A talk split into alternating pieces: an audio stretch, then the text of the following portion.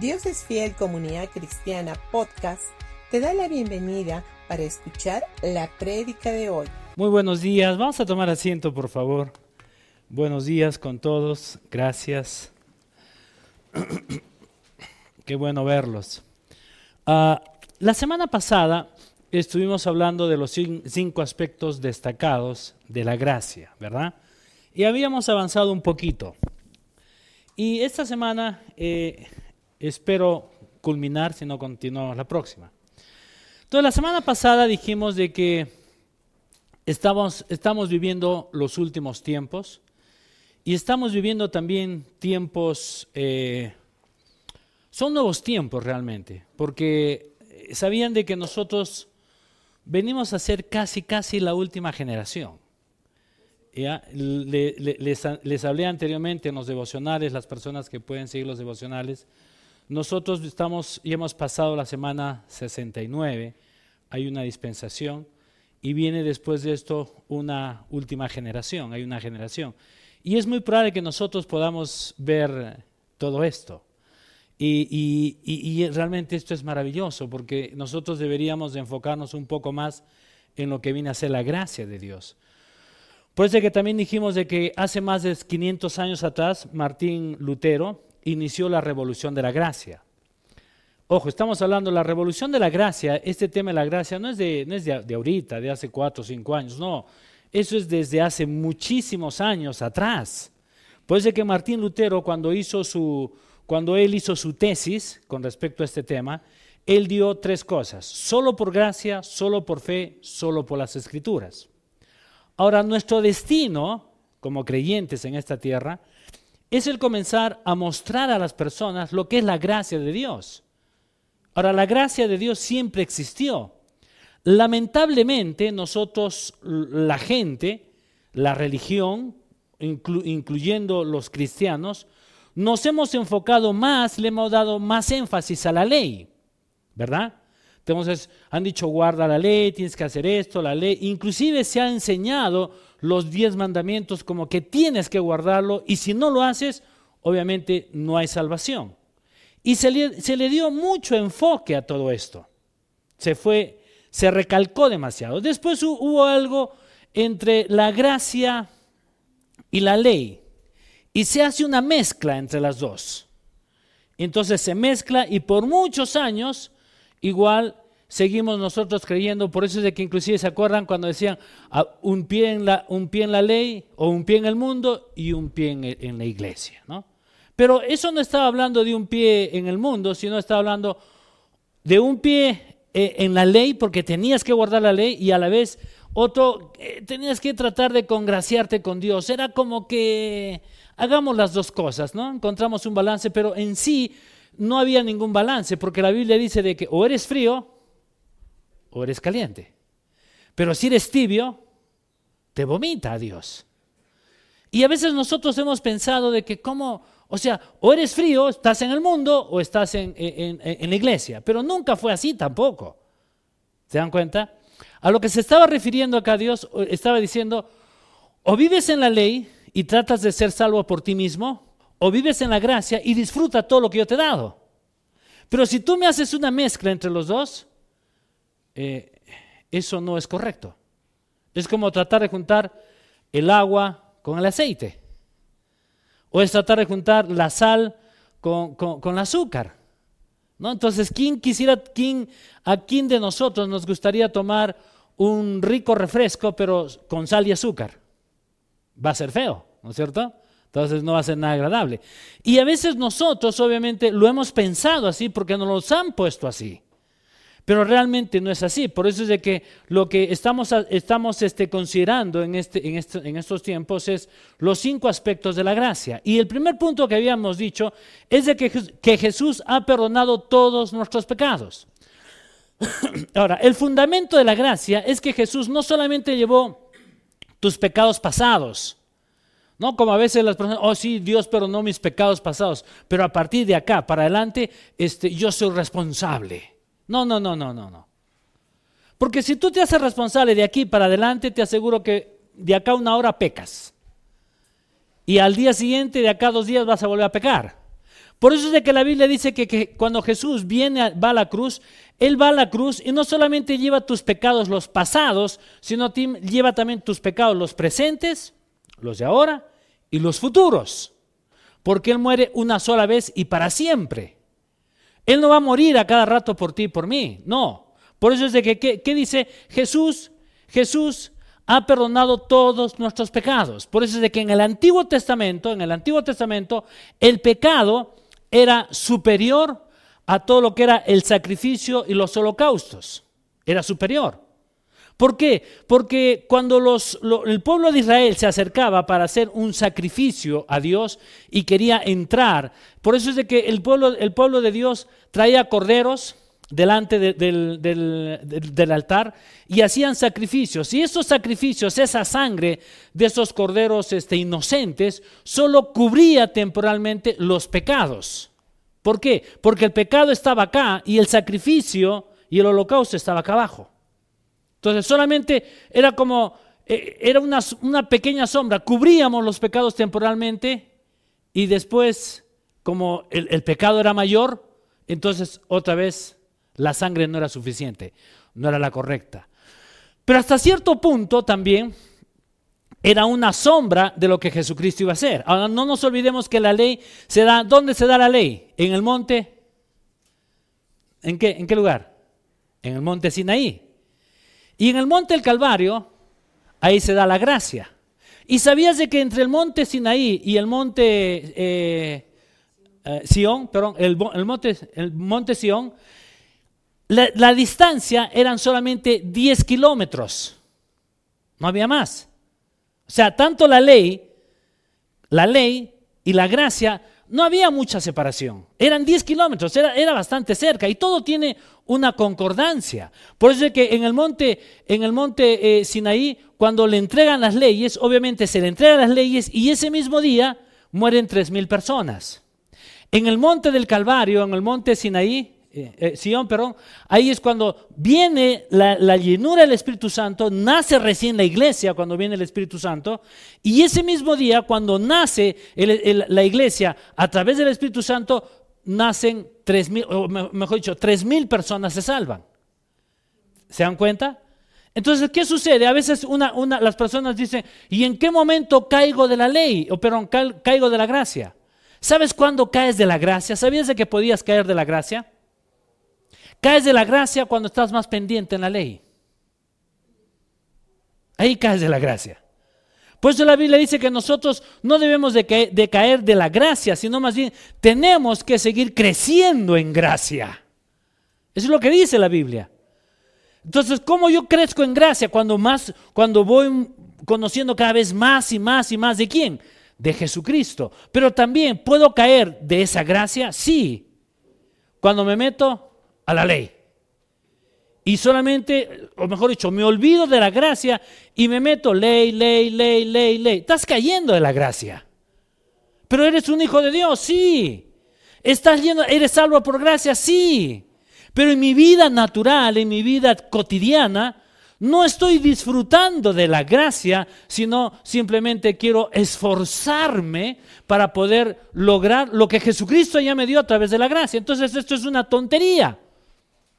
Es como que te, están dando un rico este, banquete acá fresco, riquísimo, que es la gracia, que recién lo han preparado para, para ti y es nutritivo y tú lo menosprecias y quieres ir y comerte, no sé, un, un, plato de hace dos o cuatro o cinco años atrás.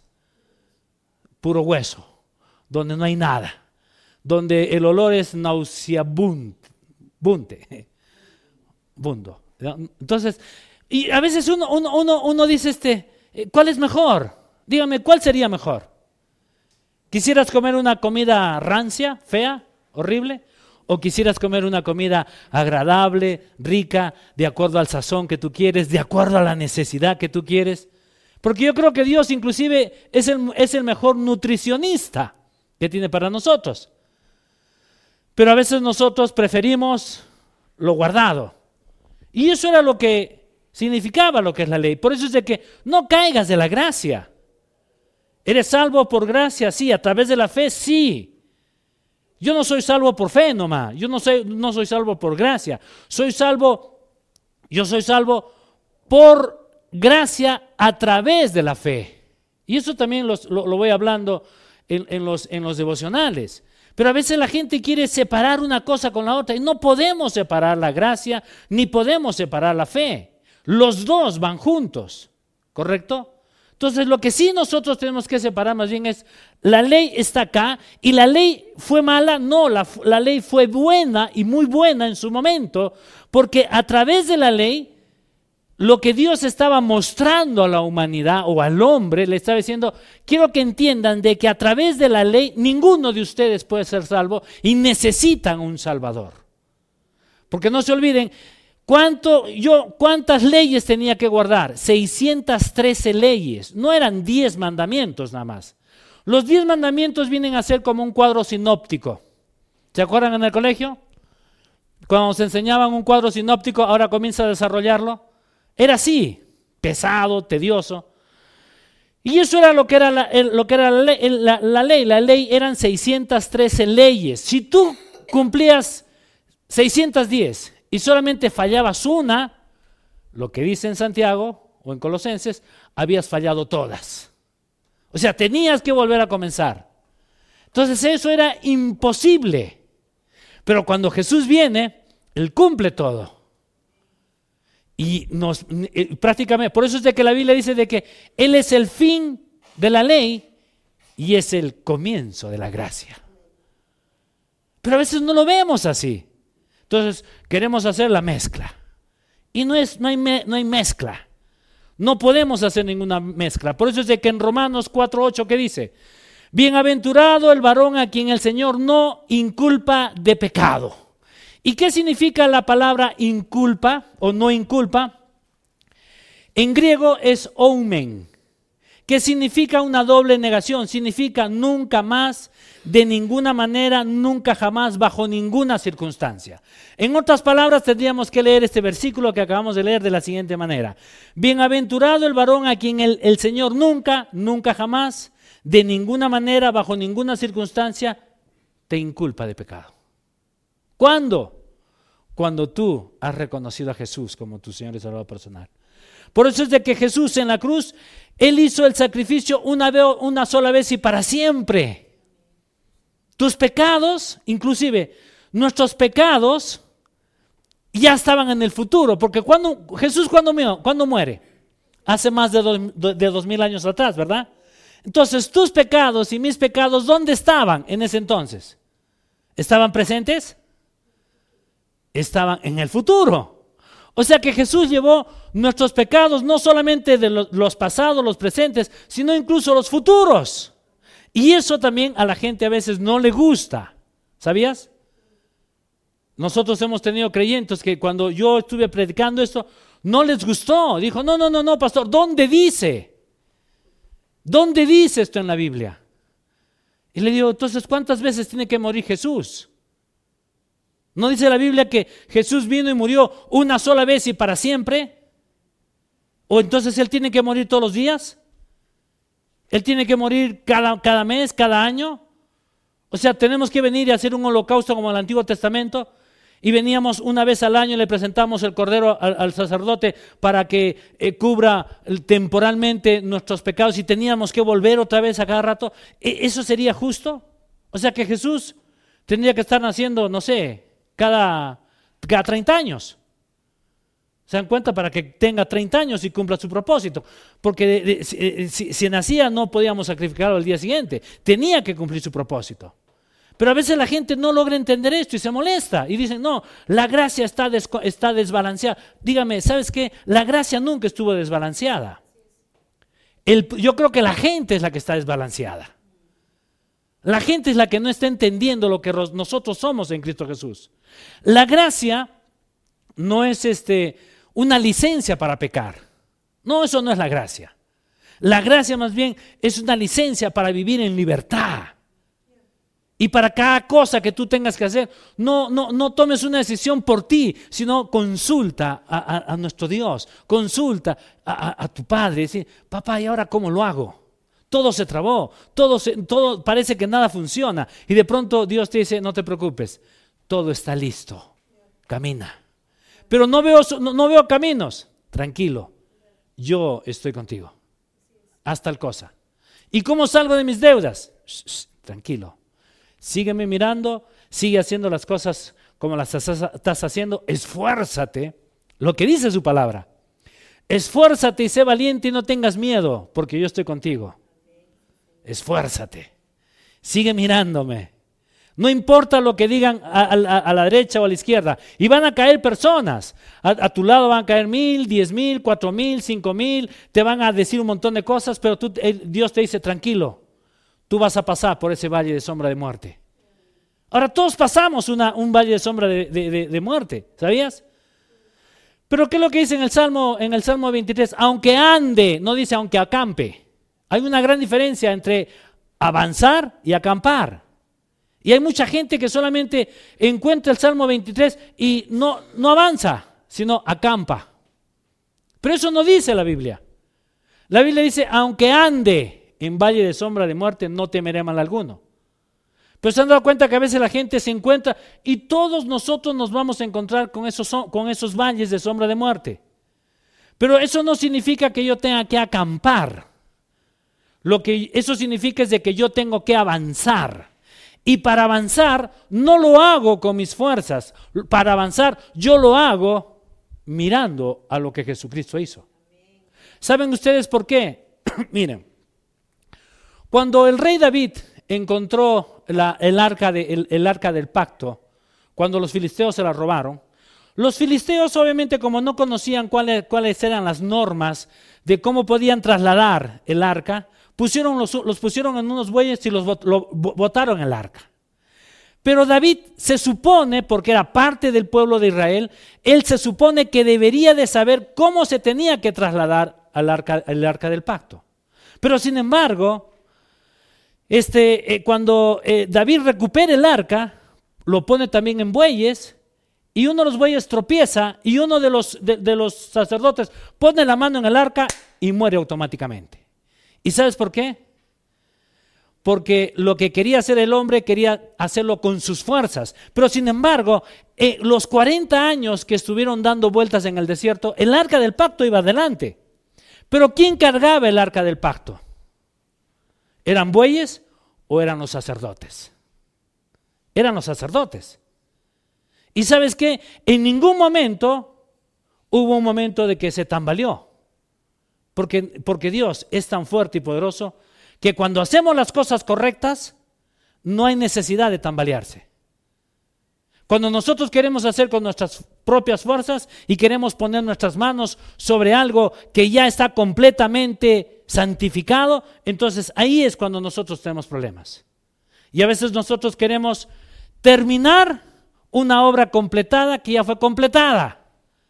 Por eso es de que la gente cuando viene y dice, tenemos que guardar la ley. Entonces mi pregunta es, ¿la obra que Jesús hizo no ha sido completa? O sea, ¿tú quieres completar lo que ya se fue completado? O sea, no tiene sentido. Por eso es mejor, deja a un lado eso y dedícate un poco más a lo que es la gracia, conoce más lo que tú eres en Cristo Jesús, levántate día a día, vas a caer, sí, vas a cometer errores, por supuesto que sí. Por eso es que el segundo punto es, tú no tienes que estar confesando constantemente tus pecados. Si yo sé que en la cruz ya llevaron todos mis pecados, entonces yo tengo que saber que yo soy justo delante del Señor. Y que la sangre de Cristo ha purificado todo mi ser, todo. Ahora, ¿cometo errores? Sí. ¿Fallo? Sí. Eh, este, ¿Hago cosas indebidas? Sí. Pero date cuenta, todas tus acciones y todos los pecados que tú puedas cometer, nunca lo haces en tu espíritu. Lo haces en tus acciones y lo haces en, en tu alma. Es ahí tú pecas ahí. Por eso es de que la Biblia dice de que nosotros debemos de renovar constantemente qué cosa? Nuestra alma. ¿Dónde pecas? ¿Pecas en tu espíritu? No. Pecas en tu alma. Cuando de pronto te desconectas de las cosas de Dios y te conectas en algo diferente. A veces la gente dice, el, diablo me hizo pecar. No, el diablo no te hizo pecar, pobrecito el diablo, está ahí llorando, echando la culpa al diablo ahí de todo. Y el problema a veces no es el diablo. El problema es de que nosotros vamos anidando malos pensamientos. Me acuerdo yo cuando era niño, eh, a mí me gusta dormir. Y mi, madre siempre me, levantaba y me decía, ¿qué haces en la cama ni dando malos pensamientos y me sacas la cama? ¿No? Entonces, y hasta cierto punto obviamente era un dicho que ella lo, lo, he escuchado desde muy pequeño, pero nunca lo entendí. Cuando conocí al Señor dije, tiene razón. Porque a veces nosotros vamos anidando malos pensamientos. Y nosotros no deberíamos de darle lugar al diablo. Ahí es lo que dice en Santiago. Dice, no le deis lugar al diablo. Pero ¿qué es lo que hace el diablo? ¿Quién es el que te acusa? ¿Dios? No. El diablo es el que te acusa. ¿Pero por qué te acusa? Porque tú simplemente le estás dando lugar a él. ¿Por qué? Porque número uno, no sabe lo que tú eres en Cristo Jesús. Entonces, ¿nos cometemos errores? Sí. ¿Fallamos y pecamos? Sí. Pero ¿dónde pecamos? No en nuestro espíritu, en la parte de afuera. Pero a la vez, cada vez que yo me acerco a Dios, yo, yo me acerco a Dios no para recibir otra vez salvación, sino yo me acerco a Dios simplemente desde la posición que ya soy justo. Y vengo y le digo, papá, volví a meter la pata otra vez más. Por eso es que miren qué es lo que dice en Primera de Juan, capítulo 1, versículo 7, dice, mas si andamos en luz, que andamos, como Él está en luz, tenemos comunión los unos con los otros. La sangre de Jesús, su Hijo, nos limpia de todo pecado. Ahora, no nos olvidemos lo que dije la semana pasada. El, primer capítulo de primero de Juan 1, hasta cierto punto no fue escrito para los creyentes. Fue escrito para los agnósticos de su tiempo, que ellos no creían en la redención de Jesucristo. Pero en uno de estos, en, en todo este primer capítulo, él está hablando esto, pero no se estaba refiriendo al creyente, una parte sí, la última parte sí, dice, y la sangre de Jesús, su Hijo, nos limpia de todo pecado. Pero en el, segundo capítulo dice esto, hijitos míos. O sea, en el primer capítulo les habla a los agnósticos y también habla un poco a los creyentes, porque de ahí pasa otra vez al, al segundo capítulo y dice, hijitos míos, os escribo estas cosas para que no pequéis. Si alguno peca, abogado tenemos para con el Padre, a Jesucristo el justo. O sea, acá ya te está diciendo, si alguno peca, tranquilo. Si tú tienes a Jesús, tranquilo. Tú tienes un abogado. Y ese es un abogado que no te va a cobrar nada. Es un abogado que él viene y sale a tu favor. Entonces, el acusador, ¿quién es? Es el diablo. Pero el acusador también, cuando Jesús muere, el diablo, ¿sabías? Ya no, ya no puede entrar a la presencia de Dios. Ya no entra. Antiguamente, antes de que Jesús muriera, el diablo podía entrar al trono de Dios y acusarlo. Dios, Darwin ha hecho esto, esto, esto, esto. Y te acusaba. Pero en el Nuevo Testamento ya no, ya no, ya no entra a, a la presencia de Dios. Por eso es que cuando Jesús muere, Jesús muere y resucita, ¿verdad? Y vienen dos, vienen las mujeres y lo, quieren lo, quieren tocar a Jesús. Y Jesús, ¿qué es lo que le dice? todavía no me toquen, porque todavía no he subido a mi Padre. En otras palabras, le está diciendo, mi sangre tiene que ser presentada a mi Padre y tengo que limpiar ese lugar donde el diablo lo volvió inmundo en el lugar, en el trono de Dios. Ojo, la sangre de Cristo no solamente limpió nuestros pecados, sino también limpió ese trono. Entonces, cuando el diablo se acerca, dice, oh, oh, no puedo entrar acá. ¿Por qué? Porque hay algo purificado en este, en este lugar. Esa sangre de Jesús ha purificado este lugar. Y yo no puedo entrar en un lugar donde está purificado. Entonces el diablo dice, no puedo entrar. Entonces ya no puedo acusar al hombre. Entonces, ¿qué es lo que tengo que hacer? Tengo que acusarlo en la mente. Por eso que Él viene y te acusa, y te acusa, y te acusa. Y muchos de nosotros, en vez de correr a Dios, corremos de Dios y nos ocultamos. Y queremos otra vez volver a la, a la, ley. Voy a hacer esto para agradar a Dios. Y no. Pues de que nosotros confesamos nuestros pecados, sí, lo puedes hacer, claro que sí, pero hazlo desde la postura de que tú ya eres justificado. Eres justo. No haces tu confesión, no confiesas tus pecados para ser perdonado. No, tú ya fuiste perdonado. Por eso es que, ¿qué es lo que dice? ¿Qué significa la palabra nos limpia? Nos limpia en, griego se trata de una acción constante y reiterativa. O sea, siempre, está siempre en, plena, en plena acción. Por eso es que cuando, cuando dice, y la sangre de Jesús, su Hijo, nos limpia de todo pecado, está en plena acción constante y reiterativa. Pero para yo poder disfrutar de la gracia, tengo que entender qué soy yo en Cristo Jesús. Por eso es que inclusive la Biblia dice, no hay condenación para los que están en Cristo. ¿Has escuchado? Pero ¿cuántas veces de pronto alguien ha venido y te ha condenado? Y gente creyente, estoy hablando de pastores, donde vienen y te acusan y te condenan. Y tienes que ser expulsado porque has hecho esto, es un pecado mortal. Y, te meten tanta cosa a tu mente y a tu corazón que al final tú en vez de correr hacia Dios, tú corres de Dios y dices, no, ya no quiero saber nada. Y para eso te comienza a suceder un montón de cosas. ¿No? ¿Se han dado cuenta? Y viene una cosa, otra cosa, otra cosa. ¿Por qué? Porque le estás dando lugar al diablo. Porque cuando no sabemos lo que somos, te vuelvo a decir, ¿podemos fallar? Sí, todos fallamos. Ahora, no es una licencia para pecar o fallar, pero lo que yo tengo que saber es de que yo en vez de correr de Dios, corro a Dios, porque la gracia es el único que me sostiene. La gracia me sostiene. No me sostiene otra cosa. Solo su favor y su gracia me sostiene. Por eso es que cada vez que tú, si haces algo no correcto, así con la cara que has hecho, como has pecado, con esa misma cara, corres a Dios y le dices, Dios, con esta misma cara de conchudo, me acerco otra vez a ti. Y Dios te dice, mi gracia te sostiene y te vuelvo a limpiar, porque es una limpieza constante y reiterativa. Pero ¿qué es lo que yo tengo que hacer? Hacer cambios. La semana pasada les dije, ¿qué significa, qué significa pecado? Fallar en el blanco. ¿Y qué significa arrepentimiento? Tener una nueva forma de pensar. Inclusive Juan el, Juan el Bautista antes de cuando estaban, ah, estaba bautizando a la gente, ¿qué les, les decía cuando lo miraron, lo miraron a Jesús venir? Ahí viene el Cordero de Dios que quita el pecado del mundo, ¿verdad? Ahora, arrepiéntanse.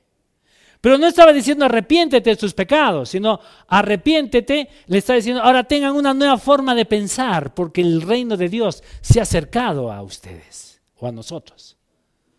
¿Correcto? Por eso es de que esa, esa palabra arrepentimiento no es confesar pecados, sino es tener una nueva forma de pensar de lo que hemos, hemos antes, lo, que antes éramos a lo que ahora ya somos en Cristo Jesús. Y eso es lo que, lo, que tenemos que hacer. Puesto que el punto número tres es, tú fuiste hecho justo para siempre. En 2 Corintios 5:21 dice, al que no conoció pecado, por nosotros lo hizo pecado, para que nosotros fuésemos hechos justicia de Dios en él. Por eso, ¿qué es lo que hizo Jesús en la cruz? En la cruz Él murió, ¿verdad? Con los brazos abiertos. Pero alguna vez nos hemos puesto a pensar, ¿por qué no pudo morir de otra manera? Con los brazos abajo. Porque yo creo que Él estaba ahí, estaba haciendo simplemente, estaba haciendo como un trueque. Te estaba dando a ti justificación te estaba justificando y por otro lado te estaba diciendo, vamos a hacer un intercambio. Yo te doy mi justicia y tú me das tus pecados. Yo llevo tus pecados en la cruz y yo te entrego mi justicia. Y eso es lo que hizo. La cruz lo que significaba era un intercambio. Él me dio su justicia y yo le entregué mis pecados y él llevó los pecados de la humanidad. Inclusive, cuando Jesús fue bautizado por Juan el Bautista, él tenía que ser, tenía que ser bautizado, no. Pero ¿por qué lo hizo? Porque cuando él entra a las aguas, él se estaba identificando con el pecado de la humanidad. Pero por eso es que Juan el Bautista, ¿cómo yo te voy a bautizar? Tú me tienes que bautizar a mí, le dice. Sin embargo, Jesús viene y le dice, haz conforme, ah, tienes que hacer las cosas conforme a lo que está escrito. ¿Por qué? Porque en otras palabras, lo que estaba haciendo Jesús en ese momento, en, el bautismo en agua, se estaba identificando se estaba identificando con el pecado del mundo, aunque no, no tenía pecado porque era un hombre que había nacido justo. Pero él se identifica con el pecado. Camina. Y durante todo su ministerio, el diablo sabía muy bien de que esa acción que él estaba haciendo no era correcta, porque inclusive puede ser que Jesús podía pararse de, frente, frente, frente al diablo o algo y obviamente la gente era sanada. ¿Por qué? Porque él era justo. Pero a la vez se había identificado con el pecado. Pero él no era pecado, él no era un pecador, porque no había nacido con el pecado original. Pero en la cruz, ahí, ahí, ahí prácticamente se redondea todo. Entonces ahí es donde dice, ok, ahora yo muero, me me he identificado en el agua con el pecado, ahora los pecados son míos y yo te entrego mi justicia. Por eso es que acá dice, al que no conoció pecado, por nosotros se hizo pecado para que nosotros fuésemos hechos justicia de Dios en él. Entonces a, partir de ahora tú naces de nuevo y tú eres justo. Y lo mismo que Jesús hizo cuando él estuvo acá en la tierra es lo mismo que tú puedes hacer acá en la tierra. ¿Me dejo entender? Tú puedes ir y poner tus manos sobre los enfermos y ellos van a ser sanados. Pero para todo esto, tú necesitas saber quién eres tú en Cristo Jesús. Hay justicia en ti. Ahora tampoco no vayas y pongas tus manos a la ligera. Explícale a las personas con las que vas a orar quién, es, quién eres tú primeramente y qué es lo que Jesucristo ha hecho por ellos.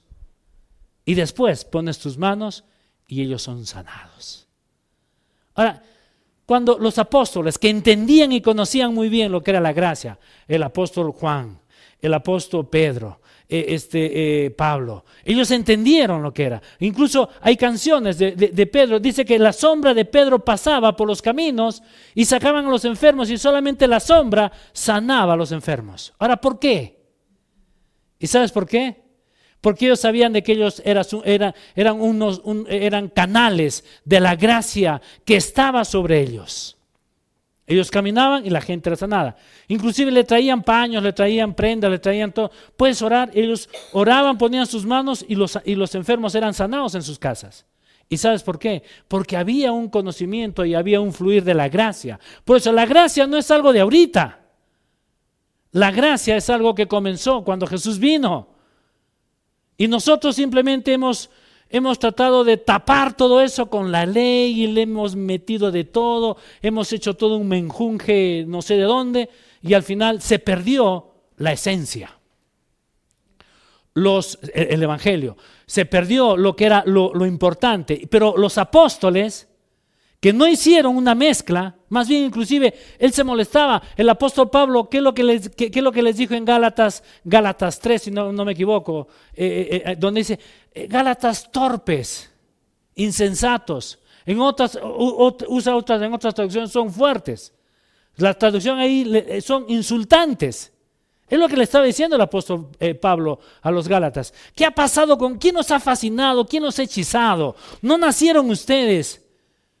A través de la fe y ahora quieren otra vez regresar a la ley? ¿Qué les pasa? Les llama la atención. ¿Por qué? Porque ahí es cuando comienzan otra. Ahora el diablo tampoco no se va a quedar dormido. Él va a tratar de confundir todo esto. Pero cuando vamos conociendo cada vez más y nos vamos metiendo más, yo te aseguro una cosa, milagros van a suceder en nuestras vidas. Punto cuatro, tú no puedes ganarte tu salvación ni tampoco perder por tus errores tu salvación. Escúchame, ¿ah? tú no puedes ganarte la salvación por ti mismo, ni tampoco puedes perderla por tus errores. En Filipenses capítulo 2, versículo 12 eh, y 13 dice, por tanto, mis queridos hermanos, así como ustedes me han obedecido siempre, y no solo cuando he estado entre ustedes, obedézcanme más ahora que estoy lejos dice, hagan efectivamente su propia salvación con profunda reverencia. Pues Dios, según su bondadosa y eh, según su bondadosa determinación, es quien eh, dice, es quien hace hacer en ustedes los buenos deseos a quien los, a, quien nos ayuda a llevarlos a cabo. Ahora, muchas personas a veces creemos que eh, la salvación la tenemos que encontrar nosotros. No. Una vez que tú has nacido de nuevo, ¿sabes qué es lo que hace Dios? ¿Sabías qué es lo que, qué es lo que hace Dios? Tú naces de nuevo y Dios comienza a poner un deseo en tu corazón para que tú lo hagas y lo cumplas para Él. Eso es lo que hace Dios. Y lo único que Dios te dice es, vamos, esfuérzate, esfuérzate para cumplir el propósito que yo quiero que tú hagas.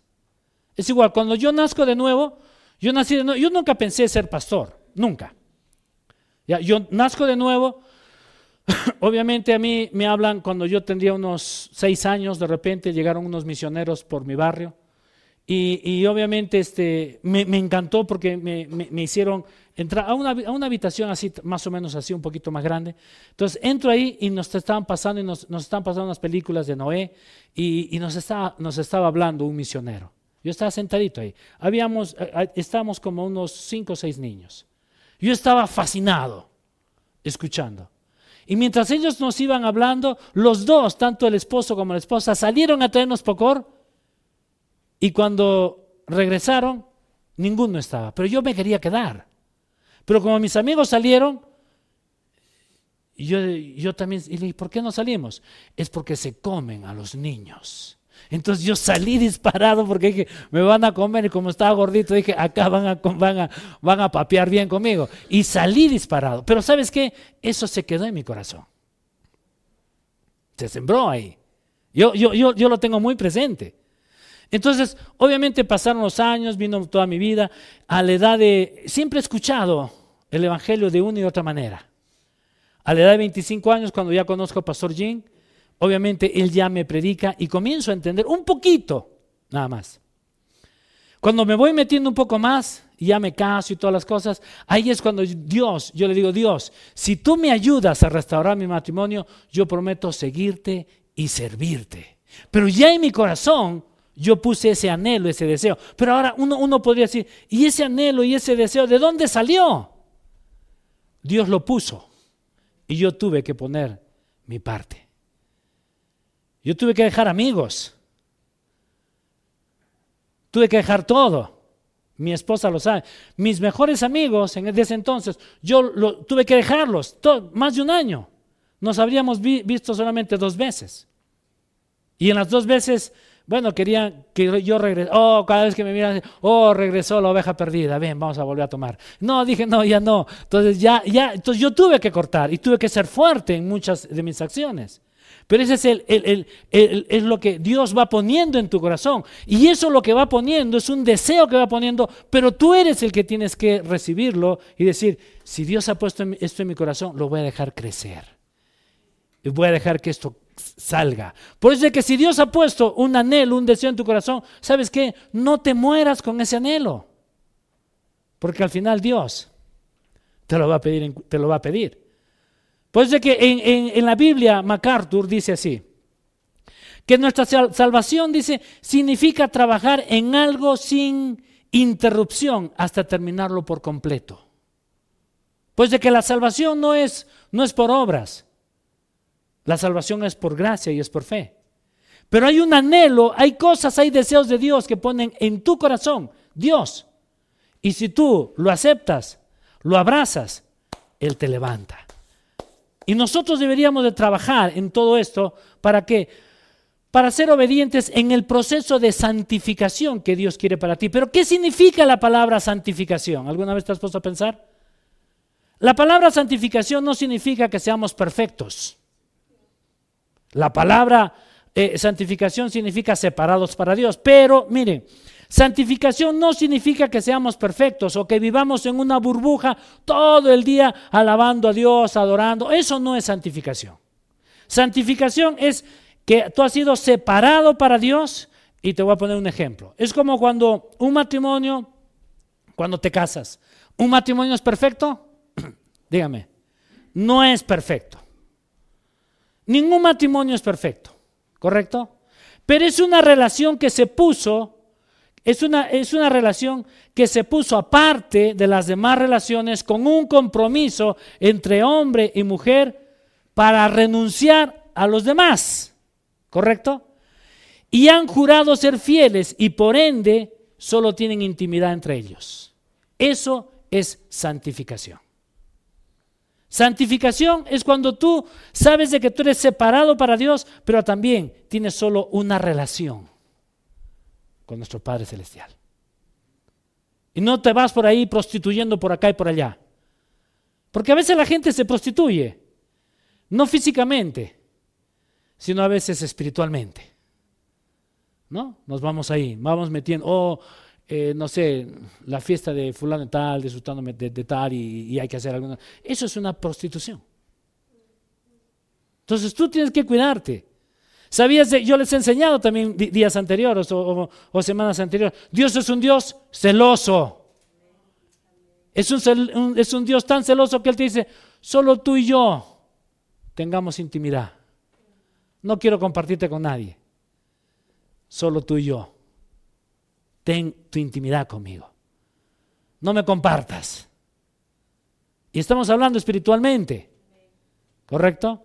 Pues de que Dios, Dios debe estar en primero, en todo. Es el primero. ¿Quieres una buena relación matrimonial? Ponga a Dios primero. ¿Quieres tener buenos hijos? Ponga a Dios primero. ¿Quieres tener algo, un, un mejor trabajo? Ponga a Dios primero. ¿Quieres tener mejores resultados? Ponga a Dios primero. Pero a veces invertimos las cosas. En el matrimonio, primero es mi mamá, primero es mi papá, primero son mis hijos, primero es... No, no, no, no. Ya cuando tú comienzas con eso, ya estás mal. Cuando tú pones a Dios primero, sobre todo, y después, si eres casado, pones a tu esposo en segundo lugar, eh, estamos haciendo las cosas de la forma correcta. Después vienen tus hijos, después tus padres y todo lo, todo, lo que más viene. Pero tenemos que saber de que primero es Dios. ¿Por qué? Porque Dios es un Dios celoso y Él te dice, solo te quiero para mí. Y yo quiero que tú seas mío, ambos. Es tener una intimidad. Renunciamos a todo lo demás, como en el matrimonio. Solo tenemos intimidad entre tú y yo. Y punto 5, el favor de Dios permanece sobre tu vida. Con esto acabo. Hay quienes, hay quienes piensan que por haber pecado caemos de la gracia. Ya les he dicho que no.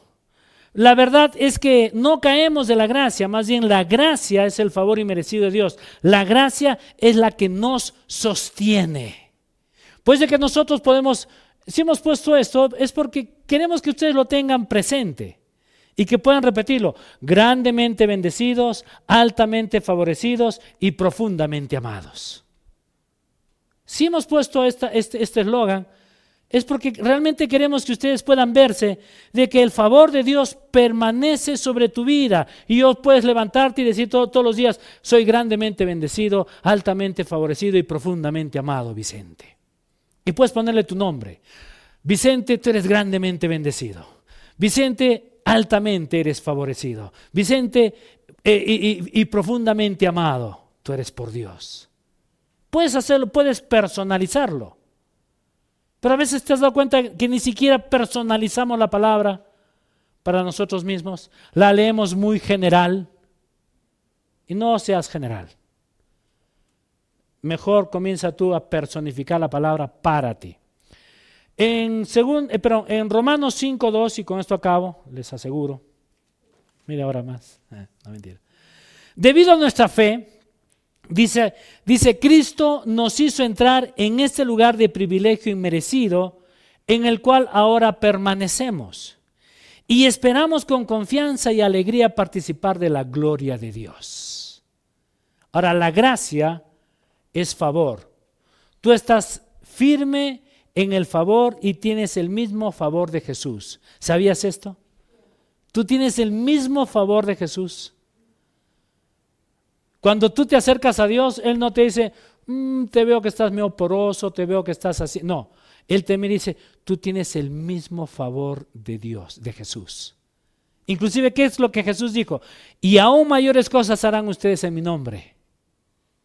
Pero la pregunta es, ¿Estamos entendiendo también que tenemos autoridad en el nombre de Jesús? ¿Estás usando el nombre de Jesús? Ese es otro tema que lo vamos a tratar después. Si se dan cuenta, la gracia de lo que nosotros podemos estar es así chiquitito, así pequeñito. Porque dentro de todo lo que es la gracia sale un montón de cosas más que nos va a faltar vidas para poder entenderla.